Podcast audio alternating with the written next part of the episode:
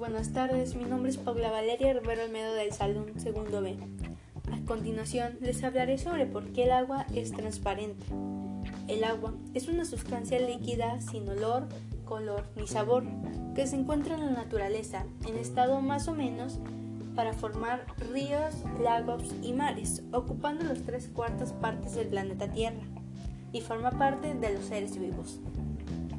Les cuento, a Parisi es una persona que le gusta investigar ciertas cosas. Él comienza aclarando que el agua en realidad es color azul porque absorbe los colores rojos y amarillos. Sin embargo, en pequeñas cantidades la percibimos transparente y el motivo está relacionado con nuestros antepasados. Entonces nos preguntamos, ¿por qué el agua es casi transparente?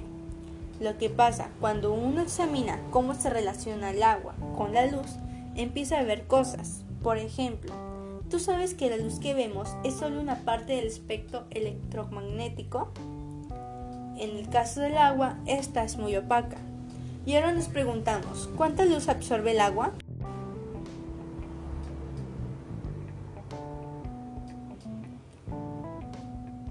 Pues si leemos en un libro de física, nos dice que absorbe mucho el ultravioleta y también el infrarrojo. No tanto como el ultravioleta, pero pues es bastante opaca al infrarrojo. Y entre esas dos hay una ventana en que la observación del agua desciende un factor de mil millones. Es una cosa muy bárbara. También en una ventanita muy muy estrecha en la que el agua se vuelve casi transparente y en esa ventana con estrecha es la luz visible. En resumen, el agua es transparente porque nuestros antepasados, los peces, aprendieron a ver dentro del agua y llevamos usando la luz para ver desde que este éramos tan solo una célula.